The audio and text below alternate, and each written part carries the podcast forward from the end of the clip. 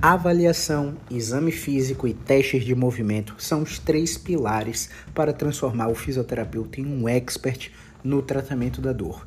Eu sou Caio Ferreira, sou fisioterapeuta e vamos para mais um episódio do nosso podcast Physio Insight, um projeto onde eu falo o que você tem que ouvir na lata, doa quem doer, a respeito de tratamento da dor baseado em ciência.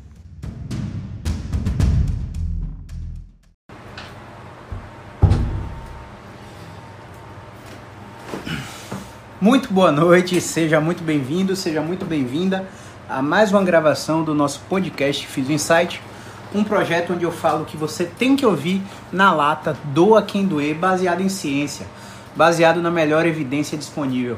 E hoje a gente vai falar um pouquinho sobre desafios clínicos, dor poplítea, dor ciática e alinhamento de expectativas. Esses vão ser os três fatores que a gente vai conversar hoje. De antemão, quem está chegando agora, quem está vendo no replay aí, vou deixar essa live gravada, salva no feed do Instagram, se o senhor Instagram me permitir, porque ele já derrubou algumas duas lives minhas. E se eu conseguir salvar no celular, eu vou colocar ela no YouTube, vou transformar em podcast no Spotify, no Apple, no Deezer, para você consumir esse conteúdo como você mais bem preferir, beleza? Hoje a gente teve um probleminha com o Q&A, a gente volta com o Q&A na semana, na semana que vem, mas a gente vai falar sobre isso aqui porque foi o que a gente mais recebeu no direct, tá? Uma coisa que eu gosto de falar para vocês, que é uma, um insight para desenvolver a prática clínica do fisioterapeuta é que é, a gente não consegue responder todo mundo no direct, a gente vê quase todo mundo. E baseado na, nas perguntas mais comuns, a gente vai fazer um conteúdo, um vídeo, uma live para resolver é, essas expectativas que vocês têm sobre os, no, os nossos conteúdos. Então, essa semana, a, o maior conteúdo que a gente viu aqui foi sobre dor poplita e dor ciática e alinhamento de expectativa.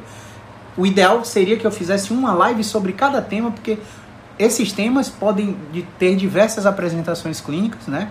Esses dois primeiros temas, e cada um merecia uma live, mas a gente entende que dá para passar o básico, o que faz, o que faz, o que faz a sua prática clínica, com que sua prática clínica funcione, com o que a gente vai falar aqui, o que a gente tem visto ao longo desses sete anos.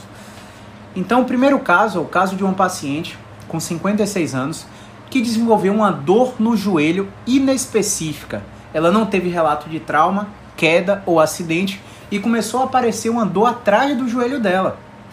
Nessa, nesse processo de dor no joelho, ela chegou aí a dois ortopedistas, um especialista em joelho e o outro especialista em coluna. No especialista em joelho, ele fez uma ressonância magnética do joelho e não encontrou alterações que justificassem a dor dela, graças a Deus, né? Graças a Deus ele não encontrou essas alterações. É... Aí ela começou a tomar um analgésico e um anti-inflamatório por sete dias e ele mandou ela ir para fisioterapia. Na fisioterapia foi aquela fisioterapia que, ela, que a gente já conhece, né? Choquinho, calorzinho, alongamento, laser e por aí vai. E a, a paciente tinha até uma melhora substancial, mas ela relatou que se fosse essa melhora, se ela soubesse que fosse aquela melhora que ela ia ter, ela nem teria começado o tratamento. Então, é, não foi suficiente para deixar a paciente satisfeita se a gente fosse aplicar aquele GPE, né, o Global Perceived Effect, para mensurar a satisfação do paciente após o seu tratamento. E aí ela voltou no ortopedista de coluna porque disseram que essa dor no joelho poderia ser da coluna. Oh, graças a Deus, né? Graças a Deus, porque é raro isso acontecer. É raro isso acontecer. E ela foi no especialista em coluna que pediu uma nova ressonância magnética da coluna dela e achou lá abaulamento, protusão, degeneração e hérnia de disco. A dor dela era atrás do joelho. A hérnia de disco dela era L5S1. Faz sentido para você que uma hérnia de disco L5S1, por mais extrusa que ela esteja, por mais sequestrada que ela esteja, faz sentido para você que essa hérnia determine uma dor posterior do joelho, uma dor no poplíteo, para mim não faz sentido nenhum. A região do poplíteo não é dermátomo de L5S1. Então não justificaria essa dor concentrada no joelho. Mas esse ortopedista falou para ela que ela tinha uma hernia de disco e provavelmente essa hernia de disco que estaria trazendo essa dor atrás do joelho dela. E aí ela questionou o ortopedista e falou assim: É, mas eu li que a dor, a, a dor da hernia de disco é só na perna, né? E essa dor desce até, até o pé. Eu nunca tive dor na coxa, no quadril, nem na coluna. Eu só tenho essa dor aqui atrás do joelho. Ele é, mas a hernia de disco pode causar isso mesmo. Vá fazer fisioterapia que o seu caso não é cirúrgico. Graças a Deus que o caso não era cirúrgico. Então vamos lá. Depois de muito insistir na fisioterapia, ela procurou um serviço especializado de fisioterapia musculoesquelética e chegou para mim para uma avaliação e eu comecei a avaliar a história dela. Veja bem, uma dor sem relato de trauma, paciente não era idosa, paciente não tinha uso prolongado de corticoide, a paciente não tinha história de lesão prévia no joelho, é, era o primeiro episódio de dor no joelho que ela tinha, e aí eu fui fazer os testes provocativos do joelho, né? A gente foi fazer todo aquele protocolo, gaveta anterior para LCA, gaveta, gaveta posterior para LCP. A gente fez o McMurray para LCA, fez a manobra de Epley para menisco, fez o teste de estresse em valgo, de estresse em varo para ligamentos colaterais internos e colaterais externos. Não achamos reprodução da dor. E aqui eu quero falar para você sobre o conceito de reprodução e remissão. A primeira coisa que o fisioterapeuta precisa procurar no paciente é algum ponto ou algum movimento que faça a dor do paciente se reproduzir na sua frente. Olha só, será que quando ela sobe escada, ela sente a dor atrás do joelho? Será que quando ela desce escada, ela sente a dor atrás do joelho? Será que quando é, ela agacha para fazer uma atividade física ou vai para o vaso sanitário, ela sente a dor no joelho? Não, nenhuma atividade funcional tinha limitação, ela fazia tudo por cima da dor, a dor era intermitente, não era constante. O fato da dor ser intermitente já me fez descartar algum componente inflamatório, afinal, o paciente já tinha tomado analgésicos e anti-inflamatórios no tratamento com o primeiro médico e não resolveu o problema. A melhora, foi substancial. Quando a lesão é química inflamatória, o paciente toma inflamatório e dá, o paciente toma anti-inflamatório e dá graças a Deus fala que, meu Deus, que remédio milagroso. O paciente sente um alívio como se nunca tivesse tido dor na vida. A dor inflamatória responde muito bem às medicações, aos corticoides, aos anti-inflamatórios não esteroidais. A dor, quando não é inflamatória, nunca vai responder tão bem às medicações. Ela pode ter um componente psicossocial e um componente mecânico. Nesse conceito de reprodução e remissão, a gente não encontrou nenhuma atividade funcional que despertasse o sintoma concordante da paciente. E aí a gente começou a palpar pontos específicos do quadril até os pés. E aí quando eu palpei um ponto lateral da coxa, um ponto por onde passa ali nervo cutâneo lateral femoral, transição ali de vasto lateral para tensor da face lata, banda iliotibial, a paciente reproduziu a dor atrás do joelho. Caio, que diabo você fez para conseguir encontrar esse ponto de reprodução e remissão? eu fui, eu já tinha testado todos os movimentos de coluna, todos os movimentos de quadril, todos os movimentos de joelho e todos os movimentos de tornozelo e não encontrei perda aparente de movimento com reprodução da dor. Então eu tive que ir para o exame muscular manual. No exame muscular manual, a palpação da lateral da coxa reproduziu a dor posterior do, do joelho. Ora, o que deve estar tá acontecendo ali? Não faço ideia, não quero saber e nem tenho raiva de quem sabe. Essa história de eu ficar procurando explicações baseadas em pontos gatilhos, em bandas tensas, que não tem suporte científico nenhum, já caiu por terra na minha prática clínica. Não sei se caiu na sua, não sei se continua fazendo. Se continuar fazendo, tudo bem, é uma decisão sua. Mas toda vez que o paciente melhorar, ele vai, toda vez que o paciente é, tiver o sintoma, ele vai achar que tem alguma banda tensa, algum ponto gatilho e vai depender de você para melhorar. E aí o que é que eu pensei? Se eu avaliei quadril, joelho, tornozelo e coluna e não achei nada, eu preciso adicionar pressão. Como eu falei, eu não tinha perda aparente de movimento nessas articulações. Então coloquei a paciente semi-ajoelhada e nessa posição de semi-ajoelhada eu comecei a fazer adução de quadril em cadeia cinética fechada. Todo mundo está entendendo aí o que é adução de quadril em cadeia cinética fechada, semi-ajoelhado? Quem tiver dúvida, fala aqui eu nos comentários que eu mostro o movimento aqui no chão do quarto mesmo para ver, para vocês pegarem esse insight. Mas eu espero que você como fisioterapeuta formado já tem uma noção de biomecânica, cinesiologia e cinesioterapia para entender só por eu falar o que é uma adução de quadril em cadeia cinética fechada semi-ajoelhada. Eu não estou falando linguagem de outro mundo, isso aí é cinesiologia básica. Então, se você não entendeu, me fala eu para eu te mostrar como é o movimento aqui. Como não chegou eu, a gente vai prosseguir. Uma vez que a gente chegou nesse movimento, a gente começou a reproduzir o sintoma do paci da paciente atrás do joelho. Então, aquela dor no poplíteo que eu achei com reprodução e remissão, palpando a lateral da coxa, também achei com pressão adicional nesse movimento de adução de quadril em cadeia cinética fechada. E aí, o que é que eu decido? Eu decido fazer uma intervenção baseada em terapia manual, onde eu vou deixar o paciente dependente de mim para tratar aquela manifestação dolorosa atrás do joelho, ou eu vou decidir uma estratégia ativa, onde o paciente não precise de mim para fazer a, a, estratégia de tratamento e para melhorar sozinho. O paciente vai em mim uma vez, volta para casa fazendo exercício, melhora 60%, 70%, vai em minha segunda vez, abole a zorra da dor, nesse caso aqui, né? Abole a zorra da dor, volta para mim 30 dias depois para ver como é que tá, não tem mais perda de movimento nenhum. O paciente teve alta no quarto atendimento. Eu não precisei ficar sobrecarregando o orçamento do paciente com várias sessões, porque eu não precisei utilizar a terapia manual. Eu tive duas alternativas ali e eu tomei a minha decisão clínica. Qual que é o desafio nessa dor do poplíteo? O desafio é o seguinte: a gente tem que parar de pensar que onde está a dor está o problema. Tem muitos fisioterapeutas que vê, ah, tô com a dor no poplíteo, deve ser uma tensão do músculo poplíteo. Vamos liberar o músculo poplíteo.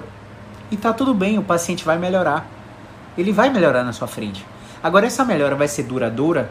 Ou ele vai precisar ficar voltando em você o tempo todo para você melhorar ele? Ele vai ficar dependendo de você o tempo todo. Quando você faz essa inibição do poplíteo, vários fatores contextuais vão estar tá agindo no cérebro do paciente e o paciente vai estar tá reportando sinal de melhora. Então, prime o primeiro fator é a regressão para a média. Quando o paciente está com dor, uma dor absurda, a dor tende a regredir para a média e melhorar sozinho. Segundo fator é a história natural. O terceiro fator é o placebo. Só do paciente estar tá recebendo um tratamento, ele já tem expectativas elevadas quanto à sua melhora. O outro fator é o efeito Hawthorne. O efeito Hawthorne é o paciente bonzinho, aquela vovozinha que te traz bolo todo dia no horário das 5 da tarde, porque você não merendou ainda, né, meu fio? A vovozinha traz lá. Ela não tá melhor, mas ela gosta de você porque você fez o básico. O básico é ser educado, trazer, buscar o paciente na recepção, receber o paciente com cortesia como se fosse sua mãe, como se fosse sua esposa, como se fosse seu marido. Todo esse fator contextual envolve o paciente em um ritual terapêutico. E esse ritual terapêutico já faz com que o paciente melhore em algum ponto. Então não fique achando aí que o paciente melhorou porque você fez a inibição do poplíteo. As maiores pesquisas científicas em cirurgia, cirurgia de joelho, cirurgia de coluna, sabe o que elas fazem? Elas colocam dois grupos de pacientes que precisam fazer uma artroscopia de joelho para fazer uma é, raspagem de corno posterior de menisco, para fazer uma é, é uma extração de corpos livres fragmentados dentro do joelho, enfim, uma artroscopia. Dividem esses pacientes em dois grupos. Um se submete ao ritual, à anestesia, à incisão cirúrgica e não fazem o procedimento. E eles saem são acompanhados por seis semanas, três meses, seis meses e doze meses. O outro grupo faz todo o ritual, faz a anestesia, faz a incisão cirúrgica e faz o procedimento cirúrgico. E são acompanhados por seis semanas, três meses, seis meses e doze meses. Sabe o que, o que acontece lá no final de 12 meses? Os dois grupos melhoram igual. O que fez e o que não fez o procedimento. O que, que você me diz disso, cara? Paciente com dor na coluna que vai fazer cirurgia, um grupo faz a chance surgery e o outro faz a surgery de, de, de verdade. O grupo faz uma cirurgia falsa e o outro grupo faz a cirurgia verdadeira. E aí no final de um ano, os dois grupos melhoraram igual. Ou seja, submeter o paciente a um ritual terapêutico a anestesia, a incisão da cirurgia e não fazer o procedimento cirúrgico e ele passar por todo aquele processo pós-operatório, tem o mesmo efeito na maioria dos pacientes. Então, você não pode negligenciar esse fator, que é o, o fator contextual. Então, se a gente parar de olhar para o local da dor como o problema, o grande problema do paciente, a gente vai ter muito mais resultado e muito menos desafio clínico. Agora imagine você que agora você não tá mais vi, é, você não tá mais com aquela visão local de um músculo tenso que precise ter, ser relaxado. Agora você tá com a visão mais, vamos dizer assim, de cadeias musculares. Agora você tá, agora você tá com a visão de que, olha, o corpo tem uma interdependência regional. A interdependência regional vai fazer com que você pense que, ora, meu joelho está doendo, mas pode ser o tornozelo Pode ser o quadril, pode ser a coluna. Vamos avaliar a coluna. Você vai lá, faz a avaliação de gilet, Downing. Você faz um bocado de exame muscular manual que não tem acurácia diagnóstica nenhuma, porque isso é ensinado. Foi ensinado para mim, eu espero que não tenha, não tenha sido ensinado para você, de coração espero, mas a maioria dos fisioterapeutas passaram por isso. São testes sem acurácia e você começa a pensar ali, ó, o quadril está com a espinha ilíaca antero superior desnivelada comparado ao outro lado, então esse quadril está rodado para frente e você abre a boca para falar essas besteiras para o paciente. E o paciente recebe aquilo, meu Deus, meu corpo está todo errado, eu estou todo fora de posição, estou todo fora do lugar. Isso é irracional. Você está incutindo direto no subconsciente do paciente. E o paciente está internalizando toda aquela terminologia nociva que você está falando para ele. E aí você, nesse raciocínio aqui, ó, que é que eu vou fazer com o paciente? Não, eu vou rodar o ilíaco desse paciente posterior. Se eu vou rodar o ilíaco desse paciente posterior, ora bolas, eu vou nivelar as espinhas ilíacas, tirar a sobrecarga da coluna e o joelho dele vai parar de doer como no passe de mágico. Você faz lá a técnica do volante do ilíaco, mobiliza bastante, mensura até EIAS depois, vê que tá mais niveladinha, porque você tem olho de raio-x, né? Você tá vendo tudo sobre todas as camadas superficiais e profundas da pele até chegar no músculo e chegar na articulação.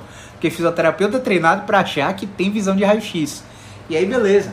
O paciente sai melhor, você atendeu ele super bem, você mostrou que tem conhecimento no que está fazendo e o fator contextual agiu. 72 horas depois, o paciente está no seu consultório de novo o mesmo problema e precisando que você deite ele de ladinho para fazer o volante novamente, porque a técnica, além de ter melhorado ele por 72 horas, foi super gostosa de receber. Agora o paciente só quer aquilo. E você, bacanal, você acha que você vai aguentar chegar nos 32 do coroa caião aqui, é, sem dor nenhuma? Porque você está trabalhando manual a vida inteira, porque você acha que terapia manual é o que vai resolver o paciente, o problema do paciente a vida toda? Eu acho que você não vai aguentar. Você não vai chegar nos 32 do Coroa do Caião bem. Você tem que fazer alguma coisa do tipo, cara, vou atender esse paciente com mão, do, com mão no bolso. Só hoje. Só hoje eu vou atender ele com a mão no bolso. Ele vai achar que eu tô com preguiça, que eu não quero tocar nele, que eu não quero fazer terapia manual, que é só terapia manual fun que funciona, mas a minha comunicação vai ser muito assertiva. E eu vou explicar exatamente por que, que eu tô com a mão no bolso para empoderar o paciente, para ele saber que aquela dor atrás do joelho de, dele pode precisar de uma coisa que só ele vai dar, pra, que só ele vai poder fazer. Um movimento específico, por exemplo. E aí você saiu dessa visão de cadeias lesionais, dessa hipótese que eu acabei de falar aqui para você, e aí você começou a pensar como um soier. Alguém já ouviu falar aí de fisioterapia articular analítica, conceito soier? Se você já ouviu falar de conceito Soyer, clica aqui no, coloca aqui nos comentários eu, eu saber se eu tô falando sozinho ou se eu tô falando com alguém ou se eu tô falando com as almas penadas aqui na minha live. É, você começa a pensar de uma forma de como se fosse uma fisioterapia articular analítica. E aí você vai analisar o joelho do paciente, mas não mais é, do ponto muscular, não mais no ponto de cadeia lesional. Agora você está querendo analisar a integridade da articulação do joelho. Fernandinha Cavalcante, muito bom, que bom que você está aqui. É, que bom que você já ouviu falar do conceito Soyer. Vamos lá. Você está começando a olhar esse paciente analiticamente na articulação. E o que que o joelho faz, minha gente? O joelho dobra e estica. Você vai comparar o joelho que dói com o joelho que não dói. Se a dor for bilateral, vai ficar um pouco difícil de mensurar, mas mesmo assim você vai fazer essa avaliação. Você vai pedir para o paciente dobrar o joelho deitado e vai pedir para o paciente esticar o joelho deitado. Quando ele estiver com o joelho esticado, você vai passar a mão embaixo do popliteu dele e vai falar: aperta minha mão, paciente. O paciente vai apertar a mão e você vai observar o pé dele. vai pedir para o pé dele ficar em dorsiflexão, o pé dele ficar assim, apontado para cima enquanto ele aperta a sua mão que está embaixo do poplíteo aqui, beleza? E você vai comparar com o outro lado. Quando você comparar um lado com o outro, na maioria dos casos, é óbvio que não são todos, não se engane se alguém te ensinar dizendo que são todos os casos, mas a maioria dos casos, você vai encontrar uma dificuldade nítida para apertar sua mão no, no joelho sintomático. E aí você vai inferir que, analiticamente, naquele joelho ele tem uma perda de extensão, porque ele não tem capacidade de apertar sua mão em dorsiflexão, comparado com o joelho que não dói. Beleza? Quando você pedir para o paciente dobrar o joelho, você vai notar se há diferença. Paciente que tem artrose, que acha que a artrose é a causa da dor no joelho, vai ter essa, vai, vai ser inequívoco. Você vai pedir, paciente, deita, dobre os dois joelhos. Você vai ver que um calcanhar chega pertinho do bumbum e o outro calcanhar praticamente fica um palmo longe do bumbum. Então o cara tem uma perda de flexão grosseira. Só que por que, que ele não percebeu isso? Por que, que, por que, que ela. Perdão. Por que, que ela não percebeu isso? Porque não doía. E ela tinha uma perda de flexão, mas a perda de flexão não impactava funcionalmente. Funcionalmente, ela não tinha dificuldade de subir dessa escada, de agachar, de correr, de caminhar. Então isso não atrapalhava a vida dela, apesar da perda estar tá evoluindo lá na flexão, entende? Quando você não encontrar diferenças na extensão e flexão do joelho sintomático, o que, é que você vai fazer? você vai com sua mão não dominante colocar na parte distal do quadríceps do joelho sintomático e com a mão dominante ir lá no calcanhar do paciente que está com o joelho sintomático e passivamente jogar em extensão máxima, passiva. E aí você vai observar a sensação final do movimento, como está rígida, e você vai observar se reproduz o sintoma da paciente. Quando eu fiz esse teste, de extensão passiva do joelho, a paciente, olha, senti minha dor aqui no poplíteo. Olha que louco. Aí eu fui por outro, por outro lado, fiz o mesmo movimento de extensão passiva e ela não sentiu nada. E o movimento estava super macio, super suave. A sensação do movimento era completamente diferente nos dois joelhos. Ou seja, além da resposta sintomática dessa paciente ser reproduzida em adução, adução do quadril em cadeia cinética fechada, semi-ajoelhada, semi-ajoelhada, essa paciente também respondia com extensão de joelho. E a extensão de joelho, não se engane não, não tem. Se alguém quiser complicar sua vida, descomplica, mantenha isso simples, tá? A extensão de joelho, olha só, era só fazer isso aqui, ó, de forma repetida somente a, com o pé apoiado num banco, fazer com que o paciente repetisse a extensão. Uma bobagem dessa. Então, respondendo a dúvida que eu, que eu recebi, três dúvidas essa semana, sobre dor poplítea, a dor poplítea pode ter diversas apresentações clínicas. O paciente pode estar com a tendinopatia de glúteos e dor referida somática atrás do joelho. O paciente pode estar com a falsa ciática, um problema lá na coluna e reproduzindo a dor atrás do joelho. O paciente pode estar com a condropatia patelar avançada, que, caracter, que tem caracterização por dor anteromedial do joelho ou anterolateral do joelho, mas como há tanto estresse mecânico por manutenção tecidual, ele pode apresentar uma dor somática atrás do joelho também. O paciente pode estar com reflexos de instabilidade crônica do tornozelo, vários entorses recidivantes, e ele está com a disfunção contrátil lá no tendão de Aquiles, reproduzindo a dor lá em cima do joelho. Então, é maluco isso. Não tem como eu te falar. É, isso é especificamente para os filhos que perguntaram no direct, tá? Não tem como eu te falar só pelo que você me fala no direct. Por isso, uma vez na semana, eu tô aqui para fazer as lives mentoria gratuitamente, onde você aparece aqui 5 a 10 minutos, manda duas ou três perguntas e eu vou tentar me virar de cabeça para baixo aqui para tentar te ajudar no seu caso clínico. Essa é a consultoria que, tu, que os profissionais pagam para que eu faça individualmente E eu achei como uma maneira muito lúcida e muito colaborativa de fazer isso gratuito através de live. Porque além de ajudar você que está vindo aqui a aparecer comigo, você também me ajuda no meu conteúdo educacional. Então é, é muito importante que a gente cresça junto em relação a isso, beleza? Então a dor no poplito pode ter várias apresentações clínicas e a gente só vai saber qual apresentação clínica e se essa apresentação clínica responde a movimento é se a gente testar o paciente, beleza?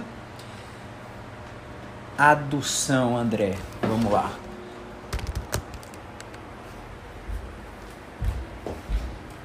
Não sei se dá pra ver aí. Acho que dá. Pronto. Tô aqui semi-ajoelhado. Deixa eu ficar do lado. Beleza? Tô aqui semi-ajoelhado. Meu pé vem pra cá e eu começo ó, a avançar em direção a você. Eu tô indo em direção a você. Eu tô fazendo a adução do quadril direito em cadeia cinética fechada. Então, de frente, como é que seria?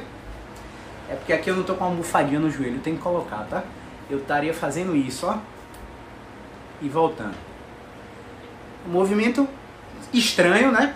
Mas super ridículo para quem tem uma dor há mais de seis meses, que já tomou um, um, uma cacetada de remédio e injeção e não melhorou, melhorar com um negócio estranho desse na sua frente. Então é, é, é maluco, a situação é realmente maluca.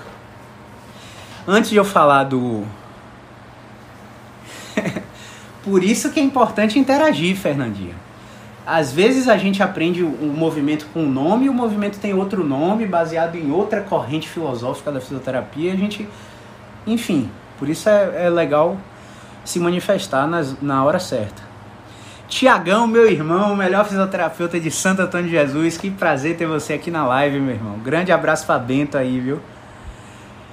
Vamos lá. Antes de falar da ciática verdadeira, que gerou polêmica semana passada sobre os meus posts, a gente vai responder outra pergunta aqui do direct. Também tinha achado. Mas agora que eu fiz, entendeu como é? Porque parece estranho, né? Mas vendo eu fazer, entendeu como é? A gente tá. Porque a gente tá treinado para analisar o movimento como se fosse ponto. É, ponto fixo e ponto móvel. Por exemplo, se eu estou fazendo a adução do quadril, eu só imagino como cadeia cinética aberta. Eu só imagino a adução do quadril assim, ó. Eu estou fazendo a adução do quadril, não é isso? Ponto fixo, tronco, ponto móvel, quadril.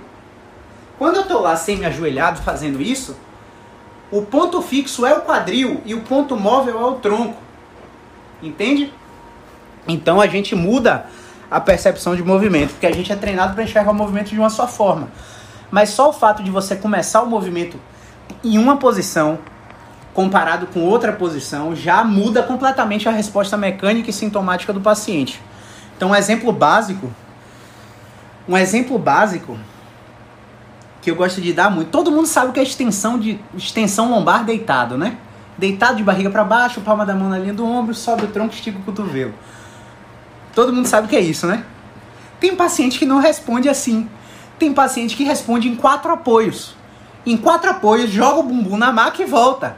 Você percebe que a extensão lombar também, só que a posição inicial mudou. Então ela é uma alternativa de movimento. A gente chama de alternativa de forças.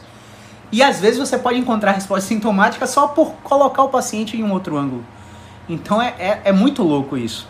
Por isso que esquecer um pouquinho a biomecânica nesses casos de dor inespecífica, de dor crônica, é muito importante para a gente gerar resultado no paciente, tá? Vamos lá. É, uma outra dúvida que chegou aqui no direct foi o seguinte: Caio, como eu diferencio se a artrose do meu paciente está sendo relevante para o sintoma dele ou se ela não tem nada a ver com o sintoma dele? Ponto número um: a gente nunca vai poder dizer que a artrose não tem nada a ver com o sintoma, porque a dor é sempre multifatorial. Se a dor é multifatorial, eu tenho, eu tenho um aspecto biológico, eu tenho um aspecto social e eu tenho um aspecto psicológico, beleza? Então, o aspecto biológico está lá, artrose. A articulação, ela pode sim estar estruturalmente comprometida e tendo uma relevância na funcionalidade e no sintoma do paciente. Mas, além da articulação estar estruturalmente comprometida, a paciente pode ter um bloqueio de movimento ou uma restrição de movimento. né? Ou ter, ou ter um quadro mecânico inconclusivo.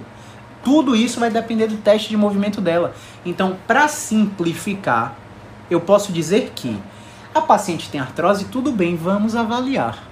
E aí, quando você avalia um paciente com artrose, você vai ver, ela responde ao movimento? Sim. Ela, a resposta ao movimento é duradoura? Também é duradoura. Então, eu posso dizer que a relevância da artrose para essa paciente é ínfima, é mínima, porque a paciente está melhor, está subindo escada melhor, está agachando melhor, está sentindo menos dor e a artrose continua lá. A artrose é um envelhecimento natural da, das articulações. Muitas vezes, quando o paciente tem artrose de ombro, de joelho, a gente tem que pegar o sinal contralateral. Quando, por exemplo, de quadril, pedir a ressonância da bacia, não de um quadril só. Porque aí você vai ver que na maioria dos casos o nível da artrose está igual dos dois lados, mas o paciente só sente dor em um. Ou o nível da artrose está igual dos dois lados no ombro e o paciente só sente dor de um lado. O nível da artrose está igual nos dois joelhos, mas o paciente só sente dor no esquerdo. Então, muitas vezes a artrose não vai ter relevância. Agora, a paciente tem artrose, ela responde ao movimento? Não. Tudo que você faz agrava com o movimento. Ela não tem uma resposta parametrizada, conclusiva, ela não tem um padrão reconhecível na resposta do sintoma nem da mecânica. Então eu posso dizer que esse paciente tem uma articulação estruturalmente comprometida. E aí os campeões para lidar com esse aspecto da artrose são os ortopedistas, os reumatologistas, né, que vão utilizar medicações muito específicas para lá, para o processo da artrose, para a paciente começar a tolerar movimentos e aumentar a função. Não quer dizer que você tenha que abandonar o paciente. Mas isso vai lá para a terceira pergunta tema da live, que é expectativas, né? o alinhamento da expectativa. Você chegou com um paciente com artrose de joelho, você colocou lá exame da lombar, teste de movimento da lombar, não melhorou. Exame do quadril, teste de movimento do quadril, não melhorou. Acelerou a resposta diagnóstica do joelho, paciente agravou. Mexeu no tornozelo, não achou zorra nenhuma tudo agrava o paciente. O paciente sai pior e está pior com 24 horas. Você tem que alinhar a expectativa com essa paciente. Você tem que falar com ela, ó, seu caso vai ser demorado, é coisa para seis meses a um ano, não é coisa só comigo. Você precisa estar comigo, precisa estar com o médico. Se o aspecto psicológico estiver muito forte, ela também precisa estar com, um psicólogo. Se a paciente for obesa, ela tem que procurar um nutricionista para reeducar a alimentação, porque quanto menos carga do peso corporal ela, ela reduzir, mais essa paciente vai ter alívio por sobrecarga na, na articulação do joelho. Não fique achando que você vai colocar plasma rico em plaquetas, ácido hialurônico e o, e o bacanal A4, que, que essa galera adora infiltrar no joelho dessas pacientes, que ela vai melhorar, porque não vai. Quando você coloca um líquido dentro da articulação, a variabilidade motora daquela articulação muda completamente, o cérebro não interage perfeitamente com aquela articulação, porque agora a pressão hidrostáltica, a pressão hidráulica né, do carro, vai estar tá completamente alterada. E se ela tiver uma resposta favorável do sintoma, vai ser de curta duração. Se ela tomar corticoide, ela vai ficar sem dor por 3, 6 meses, mas o uso prolongado de corticoide, ainda mais em tempo de Covid, não é uma coisa que seja ideal, ainda mais para um perfil de paciente que só apresenta essa característica em idades avançadas. Então, o melhor dos mundos é que essa paciente tenha um alinhamento de expectativa inicial, seja com médico ou com fisioterapeuta, e que ela faça um tratamento transdisciplinar. Não tem aquela história, ah, mas eu tenho um fisioterapeuta, ah, mas eu tenho um psicólogo, ah, mas eu tenho um médico, ah, mas eu também tenho um nutricionista. Os quatro não se conhecem. Os quatro não mandam uma mensagem pro outro. Quando um manda uma mensagem pro outro, o outro se ofende. Você acha que isso já não, não aconteceu? Já aconteceu várias vezes. Quantos pacientes que eu já mandei para sugestão de um tipo de bloqueio com relatório, com um artigo científico embasado e o, o médico se ofendeu? Quantos médicos já mandaram relatório para fisioterapeuta e o fisioterapeuta se, ofendeu isso tirou é, o estreitamento de laços entre as profissões? Então a gente tem que parar com isso. Principalmente nesses casos que são complexos e que vão demandar bastante tempo. Beleza? Vamos lá. E no caso.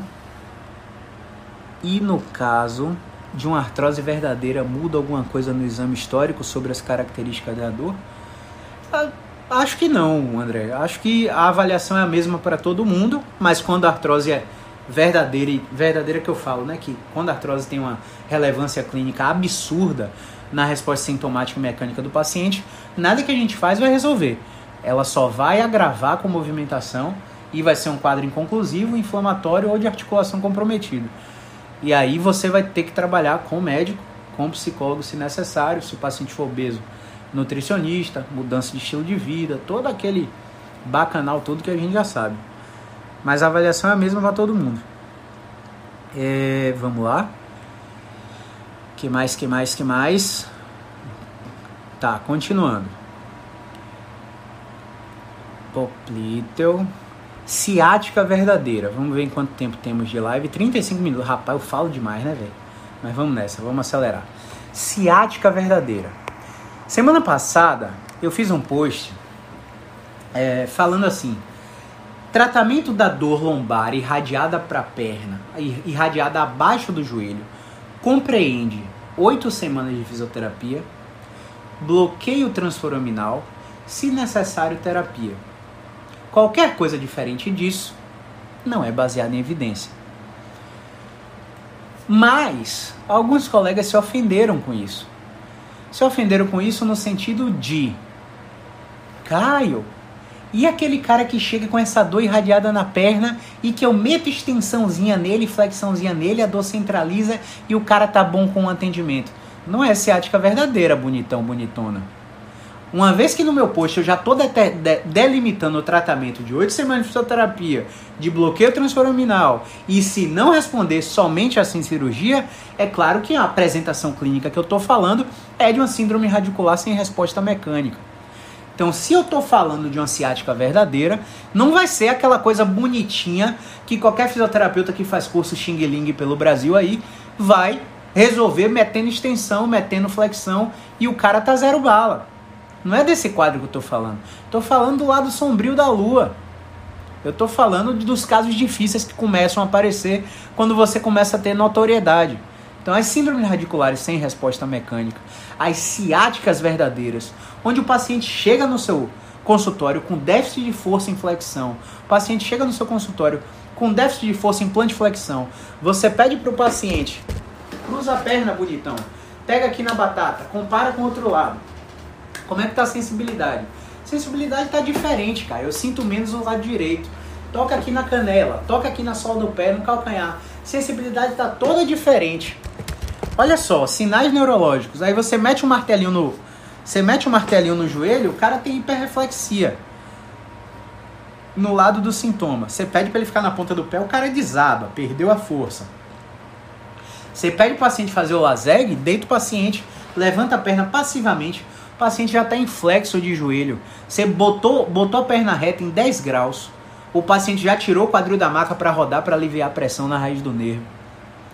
Esse perfil de paciente a gente vai trabalhar com posições de alívio e com movimentos que produzam desconforto, mas que não piorem o paciente. E nem piorem o paciente em 24 horas, contingência de dor e contingência de tempo. Durante essas oito semanas, o paciente tem que ir no anestesiologista, ou no clínico da dor, ou no ortopedista de coluna, para que ele tenha a sugestão de qual bloqueio vai ser legal para ele. Porque pode ser que o ortopedista nem tenha cogitado bloqueio, tenha cogitado só cirurgia, direto. E às vezes esse paciente responde a bloqueio. O bloqueio transforaminal é um procedimento de domínio médico, eu não tenho competência nenhuma para falar aqui. O que é que eu tenho para falar aqui? É que os pacientes que eu recebo com síndromes radiculares, eles respondem muito bem ao meu tratamento depois que eles tomam dois bloqueios desse danado aí. E quando o paciente toma dois bloqueios desse danado e volta para mim, a resposta mecânica dele, às vezes, não é mais de síndrome radicular. 46% passam a responder o meu tratamento. 16% nem voltam para mim, porque o bloqueio sozinho já, melhorou, já melhoraram eles. 16% melhoram com bloqueio mais o meu tratamento, mas a dor não centraliza, ela não sai da perna. Mas ao longo de um ano eles estão satisfeitos com o tratamento. E 22%, infelizmente, precisam operar. E tá tudo bem se você for esse perfil que precisa operar. Existem colegas médicos que têm domínio absoluto sobre as técnicas de, de dissectomia, de, lamina, de laminectomia, de cirurgias endoscópicas minimamente invasivas, onde o paciente tem alta no dia seguinte praticamente e vai para a fisioterapia pós-operatória. Então a gente precisa tirar o terror que o sistema de saúde coloca em cima desses pacientes. Uma outra coisa que no paciente com a dor ciática verdadeira, o aspecto psicológico está sempre abalado. Sempre abalado. Ah, a crise começou quando eu estava fazendo exercício. Ah, a crise começou quando eu tive o divórcio com minha, minha, minha ex-esposa. A crise começou quando a minha empresa faliu na pandemia. A crise começou quando eu tive que demitir seis funcionários, senão eu ia fechar minha pizzaria. Quantos casos a gente já não recebeu assim? O aspecto psicológico está sempre abalado na ciática quando verdadeira.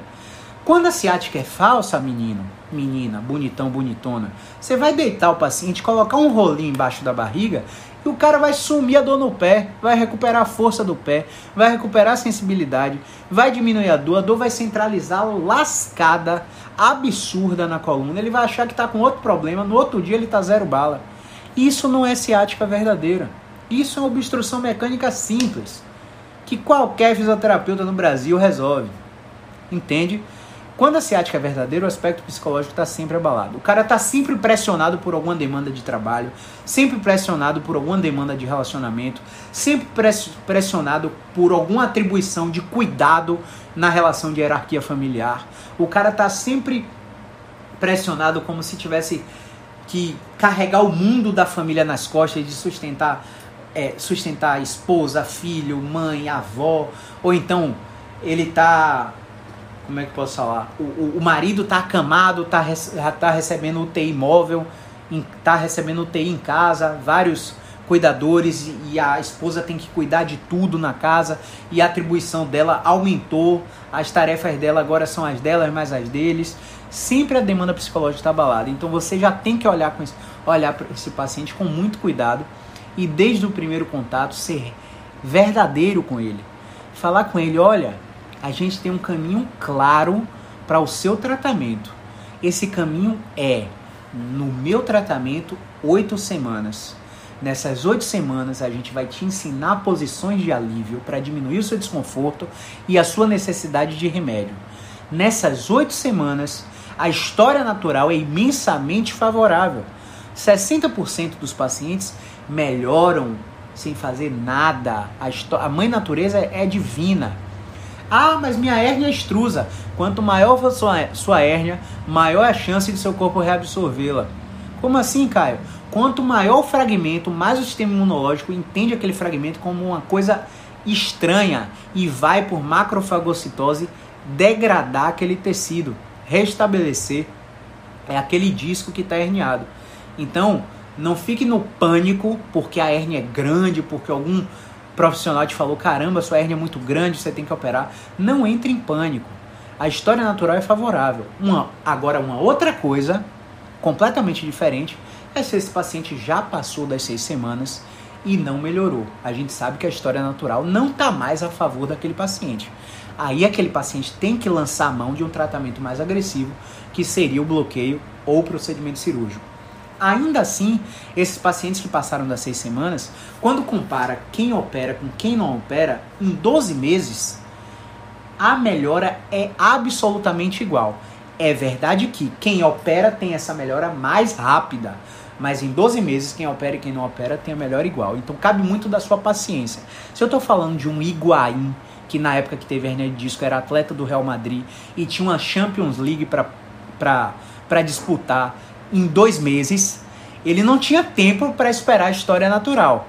Ele tinha que operar e fazer uma fisioterapia esportiva agressiva, de três turnos, três turnos no dia, porque ele tinha um compromisso muito maior depois. Ele submeteu a cirurgia, jogou a Champions League super bem e hoje está na MLS. Esqueci até se o nome é esse. É, mas a, é a Liga Americana lá, ele joga num, num, time dos Estados Unidos, jogando futebol em alta performance, mesmo tendo operado de hernia de disco. Então, a gente precisa fazer com que o paciente entenda: eu tenho o melhor cenário possível e eu tenho o pior cenário possível. O que que você é capaz de fazer com o pior cenário possível? Pô, no pior cenário possível, eu teria que operar e aí essa cirurgia ia demorar mais tempo e tá. E você teria suporte para essa cirurgia? Não, eu tenho, minha mãe tá, tá me ajudando, minha esposa também. Cara, vai de olho fechado. Vai de olho fechado.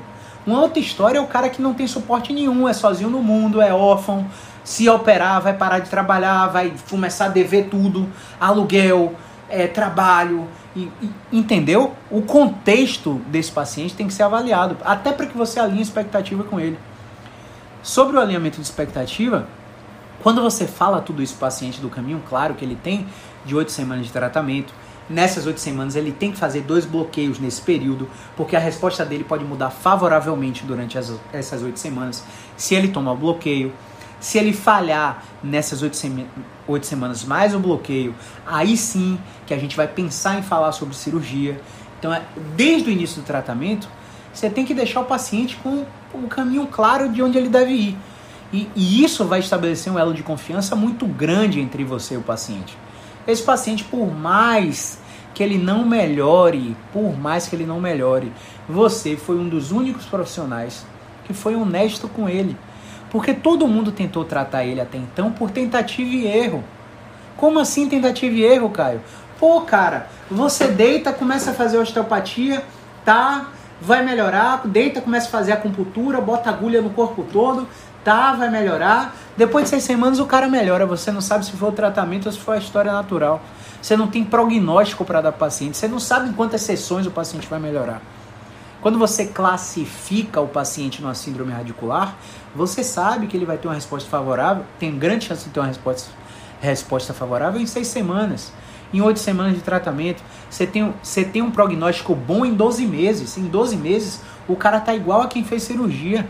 Função incapacidade e dor que eu estou mensurando, tá? Nível de dor e incapacidade. Então você tem dados normativos de pesquisas científicas para suportar o que é que você está falando para ele. Então esse paciente confia muito em você, porque você está sendo honesto com ele.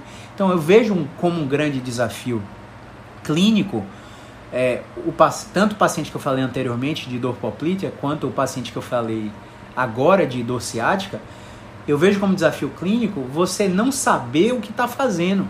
Você ficar colocando ventosa, fazendo liberação miofascial, dando conforto ao paciente, sem abrir a boca para falar, ó, seu tratamento dura tanto tempo.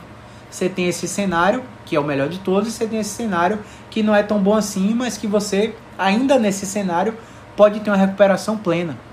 Então, quando você fica por tentativa e erro, você passa em segurança. Paciente olha nos seus olhos e vê, cara, esse cara não sabe o que está fazendo, não. O paciente tem. Rapaz, uma coisa que o brasileiro tem é o feeling do que eu chamo de balelômetro. É. Quando você começa a falar com o paciente e o paciente vê o balelômetro batendo lá no alto, nota 10 pro balelômetro, meu amigo, esse paciente nunca mais vai voltar para você. Agora, quando ele tenta detectar, fica te olhando, te questionando e você mantém a posição porque você tem suporte científico para falar sobre o problema dele, o balelômetro bate ali no 2, no 1, um, no 0 e o paciente é, eu tenho que confiar nesse cara porque esse cara aparenta saber o que eu estou falando e você estabelece um elo ali. E a qualquer mudança no, para, no desfecho do paciente, qualquer transgressão, qualquer involução desse paciente durante o percurso do tratamento, você também tem suporte para falar com ele. Ó, oh, você está tendo um flare-up, você está tendo uma remissão do sintoma, um surto remissão do sintoma que pode acontecer durante o tratamento também. Mas perceba, as, o, com, essa, com esse novo episódio de dor, você não travou outra vez. Seu movimento está livre. Você está com dor, mas não bloqueou o movimento como da, da primeira vez. Vamos avaliar tudo de novo? Ah, você está com dor de novo, mas o seu laseg, que era 10 graus, agora está 40 graus. A raiz está desensibilizando com, a, com as posições de alívio. Então, apesar da sua dor, você tem uma melhora mecânica e funcional gritante comparado com o primeiro contato. Você concorda com isso ou não faz sentido para você? Que às vezes o paciente não está nem aí para a função e para mecânica, né? O paciente só está aí para dor. E a gente tem que falar com ele, ó, não é só dor.